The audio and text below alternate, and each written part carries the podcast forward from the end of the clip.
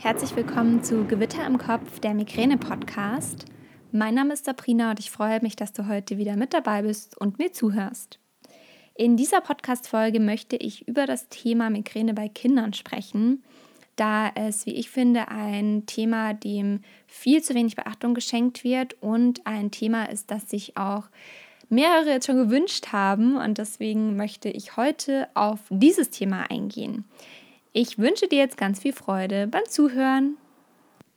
Ja, ähm, vielleicht ist jetzt der ein oder andere ein bisschen stutzig geworden, äh, wie Migräne bei Kindern. Eigentlich wird doch immer erzählt, dass es eine Krankheit, die nur Erwachsene betrifft.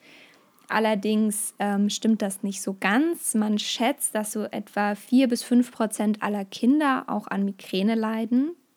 Und da ist jedoch die Problematik, dass die Diagnose sehr, sehr schwierig ist, weil viele Kinder ähm, ja, also unterschiedliche Symptome haben und auch manchmal nicht richtig zuordnen können, wo sie denn überhaupt Schmerzen haben. Zum Beispiel sagen die dann, ja, sie haben Bauchschmerzen, dabei sind es eigentlich Kopfschmerzen. Also das ist so ähm, die Schwierigkeit an dem allen.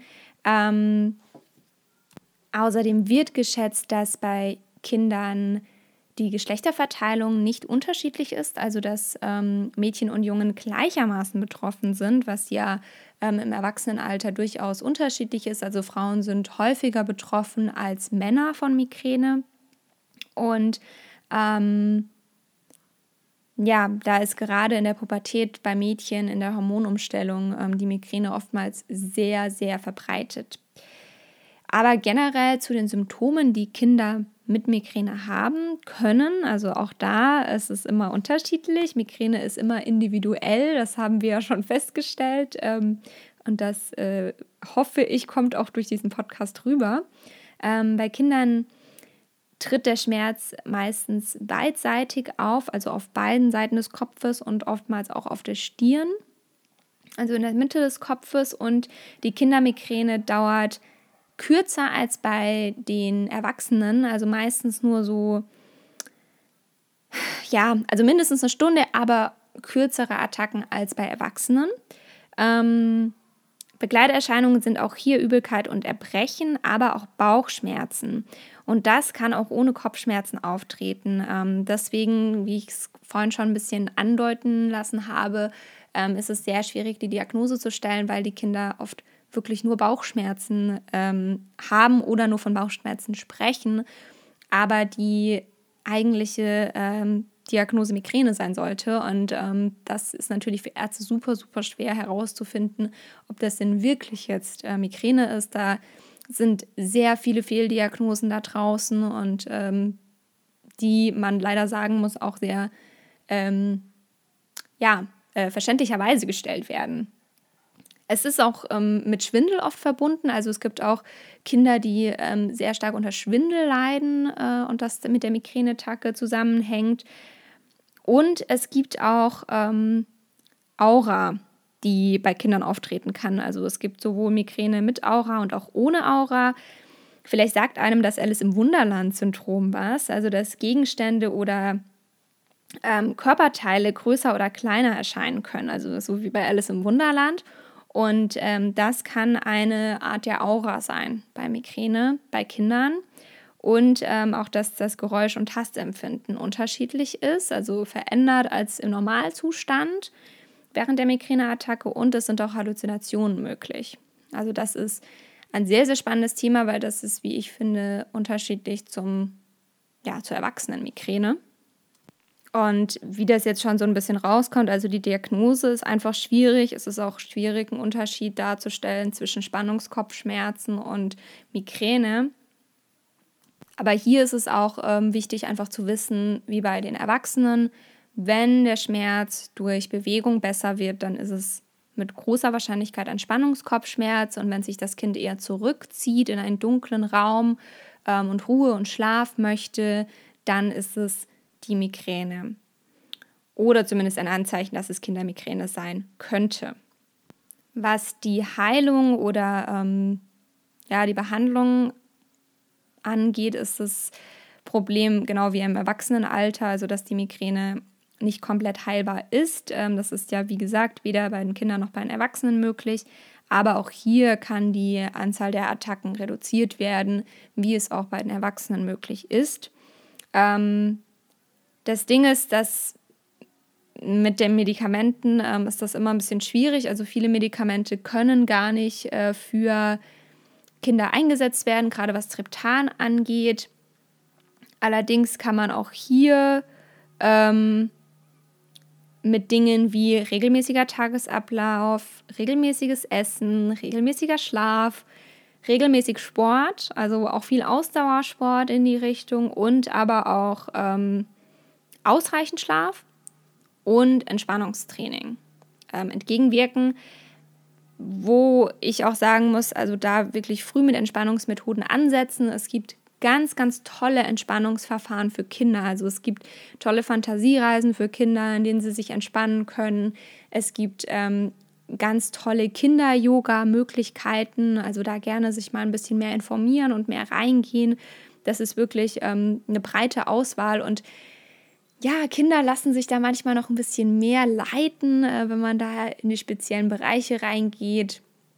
Für die Kinder sind zum Beispiel die einzelnen ähm, Asana-Bezeichnungen mit den Tieren immer toll, wenn man da so eine Tiergeschichte erzählt und dann da die Yoga-Übungen mit einbaut. Also da gibt es wirklich tolle Angebote. Da gerne einfach mal schauen, was es bei dir da im Umkreis gibt, wenn deine Kinder betroffen sind. Also wie gesagt, einfach da mal äh, ein bisschen informieren und schauen und äh, verschiedene Entspannungsmethoden anbieten. Ähm, natürlich muss das Kind auch hier selbst entscheiden, mit was es was anfangen kann. Und wie gesagt, auch einfach Sport, regelmäßig diese ja, Komponenten mit in den Alltag einbauen und dann funktioniert das auch. Ähm, was die Schmerzmittel angeht, also da ähm, ist das gängige Mittel bei Kindermigräne Paracetamol oder Ibuprofen tatsächlich. Ähm, man sollte natürlich den Arzt vorher ähm, informieren und mit dem Arzt sprechen, was da Sinn machen würde.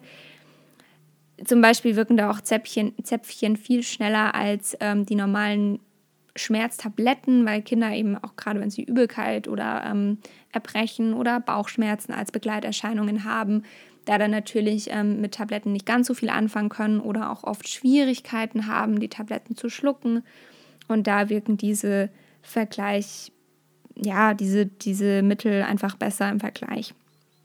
Ähm, und natürlich auch wie bei Erwachsenen Ruhe, ein dunkler, abgedunkelter Raum. Ähm, und hier die Möglichkeit äh, bieten, einfach zu schlafen und sich zurückzuziehen und auch das ähm, entsprechende Verständnis aufzubringen und keine Vorwürfe zu machen. Also es ist schon sehr, sehr ähnlich wie bei der Erwachsenenmigräne. Es ist natürlich schwierig für Kinder, ähm, das zu bemerken, was sie wirklich für Symptome haben, was sie für ähm, Begleiterscheinungen haben und was jetzt wirklich ähm, Begleiterscheinung ist oder was die einzelne, was die, was die Krankheit ist, was tatsächlich der Grund ist.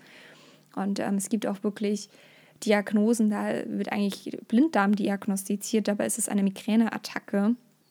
Gerade wenn es dann im Bereich äh, Bauchschmerzen anfängt aber da einfach achtsam sein und auch sich den richtigen Arzt an die Seite holen. Es gibt leider in Deutschland sowieso wenige Kopfschmerzexperten und ähm, für Kinder gibt es noch weniger Kopfschmerzexperten, aber da wirklich ähm, nicht aufgeben und den Grund suchen und äh, da versuchen wirklich reinzugehen und dem Kind die richtigen Möglichkeiten zu bieten, dass es eine Behandlung bekommt.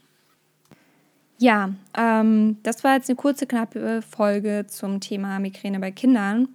Was ich da wirklich ähm, empfehlen kann, ist auf das Kind einzugehen und wirklich sehr sensibel zu sein, was es für Beschwerden äußert und auch ähm, welche Möglichkeiten es einfach selbst ähm, in Anspruch nimmt, um sich zu helfen. Also gerade wenn das Kind ein bisschen mehr ähm, Ruhe möchte oder auch äh, sich nach einem dunklen Raum sehnt, dann kann man schon so ein bisschen, ähm, ja, Alarmglocken ist jetzt vielleicht viel gesagt, aber schon ein bisschen hellhörig werden und so denken, hm, okay, er hat schon ein bisschen eher was von Migräne.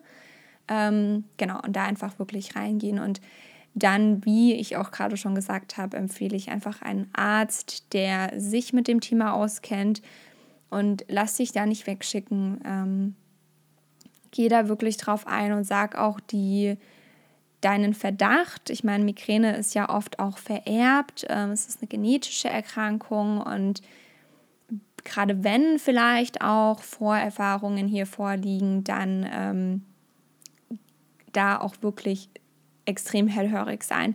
Was nicht heißen soll, dass man ähm, bei jedem Bauchschmerz direkt denken soll, oh Gott, mein Kind hat auch Migräne bekommen, ähm, sondern einfach achtsam sein und das ähm, ein bisschen sensibler betrachten, das Thema, und da wirklich für das Kind da sein und zu sehen, ähm, wie es selbst mit der Sache umgeht und daraus vielleicht auch so ein bisschen ableiten, was es sein könnte, weil der Arzt sieht immer nur das, was er jetzt in diesem Moment sieht und was du ihm erzählen kannst. Und ähm, wenn man da schon die richtigen Hinweise gibt, ich glaube, das ist dann ein guter guter, guter Stichpunkt, ähm, um dem Arzt auf die Sprünge zu helfen. Und natürlich, wenn der Arzt sagt, nein, Migräne bei Kindern gibt es nicht, dann auch deutlich auf Studien verweisen, die durchaus zeigen, dass es Migräne bei Kindern gibt. Ja. So, ich hoffe, du hast aus dieser Podcast-Folge etwas mitgenommen. Auch das ist ein Thema, was ich in der Recherche gemerkt habe, dass ähm, sehr, sehr wenig Material liefert. Und ich finde das wahnsinnig erschreckend, aber ich hoffe, dass da in den nächsten Jahren noch was kommt und dass man doch ein bisschen mehr in die Migräneforschung bei Kindern reingeht, weil Kopfschmerzen einfach die häufigste Ursache sind, warum Kinder beim Arzt vorgestellt werden. Das ist Studien, äh, aus Studien belegt und ähm, finde ich persönlich sehr, sehr spannend. Deswegen ähm, toi, toi, toi, dass da was in Zukunft passiert. Ja, ähm, ich würde mich freuen, wenn du meinen Podcast abonnierst. Dann verpasst du auch keine Folge. Folge mir gerne auf Instagram, da findest du mich unter @gewitter im Kopf Podcast. Du darfst auch gerne auf meinem Blog vorbeischauen, sabrinawolf.de. Und ja, demnächst kommt auf meinem Podcast auch eine Überraschung. Und wenn du ein bisschen mehr in das Thema Akzeptanz und Migräne eingehen willst, dann kann ich dir mal einen drei Wochen E-Mail-Kurs empfehlen. Da bekommst du jede Woche eine Übung und Tipps äh, mit an die Hand, wie du ein bisschen mehr lernst, deine Krankheit zu akzeptieren. Weil das ist der beste Weg, um mit dir umzugehen und das kann ich dir wirklich nur ans Herz legen. Ist kostenlos, also einfach anmelden und ich packe dir den Link auch in die Show Notes, dann kannst du da einmal draufklicken. Und jetzt bleibt mir nichts zu sagen, außer ich wünsche dir einen wundervollen Tag. Ich hoffe, du bist schmerzfrei und ich freue mich aufs nächste Mal mit dir. Deine Sabrina.